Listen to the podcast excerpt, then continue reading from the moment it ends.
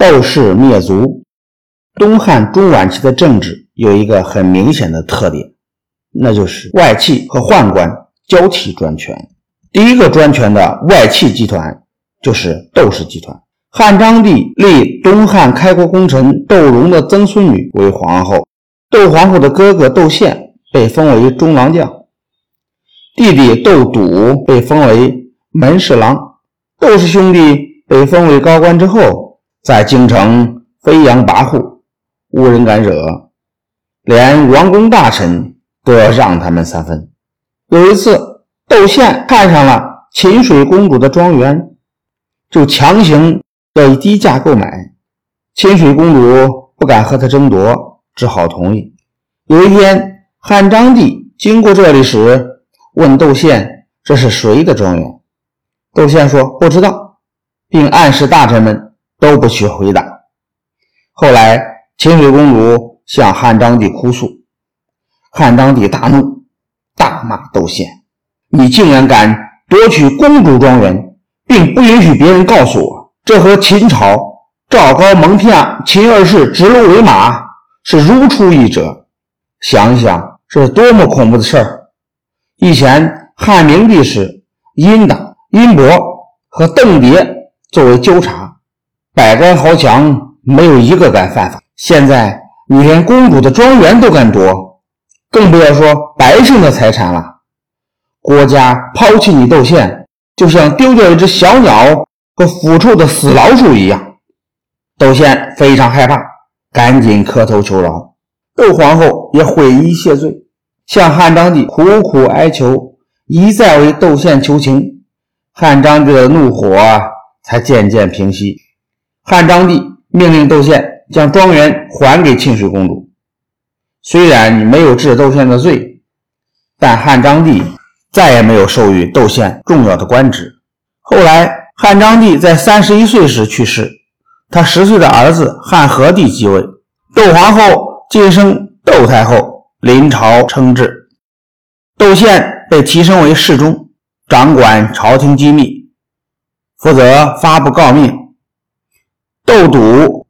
任虎贲中郎将，统领禁卫军。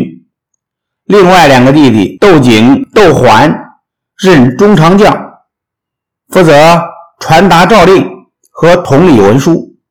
窦家一门四侯总揽朝政大权，权势熏天。窦姓亲属及其党徒纷纷担任中央和地方各级官员，造成大批儒生不能当官的局面。官员们争着巴结窦氏兄弟，东汉的朝政更加混乱不堪。窦氏家族横行乡里，鱼肉百姓，没有人敢揭发他们的恶行。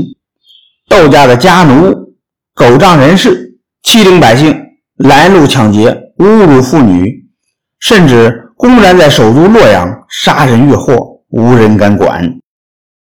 窦宪为人脾气暴躁，心胸狭窄。睚眦必报，如今大权在握，开始对得罪过他的人疯狂报复。当年窦宪的父亲窦恂犯了法，经过大臣韩愈审判，被定为死罪，并被处斩。窦宪一直怀恨在心。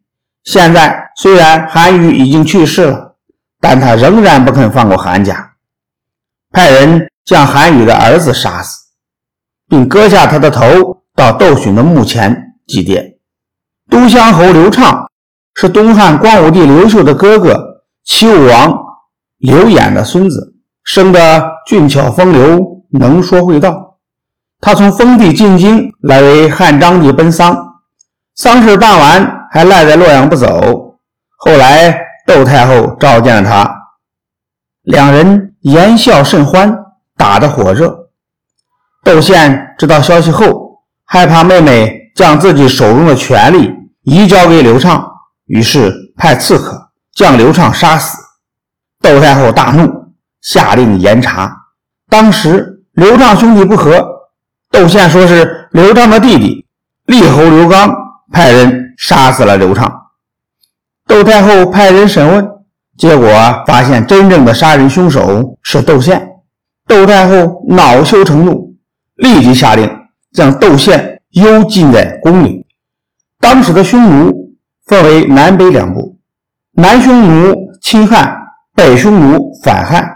北匈奴遭遇了蝗灾，又被宣卑打败。南匈奴上书东汉朝廷，请求汉朝派兵共同进攻北匈奴。窦宪上书窦太后，要求领兵征讨匈奴赎罪。窦太后许可了。汉军和南匈奴联军在积罗山大破北匈奴军。窦宪率军出塞三千里，登燕然山，刻石记功，班师而还。窦宪。得胜回朝之后，气焰嚣张，更加不可一世，升任大将军，封武阳侯。此时汉和帝也长大了，开始对窦氏兄弟的胡作非为感到不满。他依靠身边的宦官和掌握的禁军，密谋除去窦氏。有一天发生了日食，司徒丁弘趁机对汉和帝说：“日食出现，表示。”臣子要夺取君王的权利，陛下千万要小心，这是上天在警戒我们。如果陛下能亲自处理朝政，在载货还是萌芽的时候就把它消灭掉，这样汉朝才能国泰民安。随着窦家权势的日益膨胀，窦氏开始阴谋策划诛杀汉和帝。汉和帝知道后，联合自己的哥哥清河王刘庆。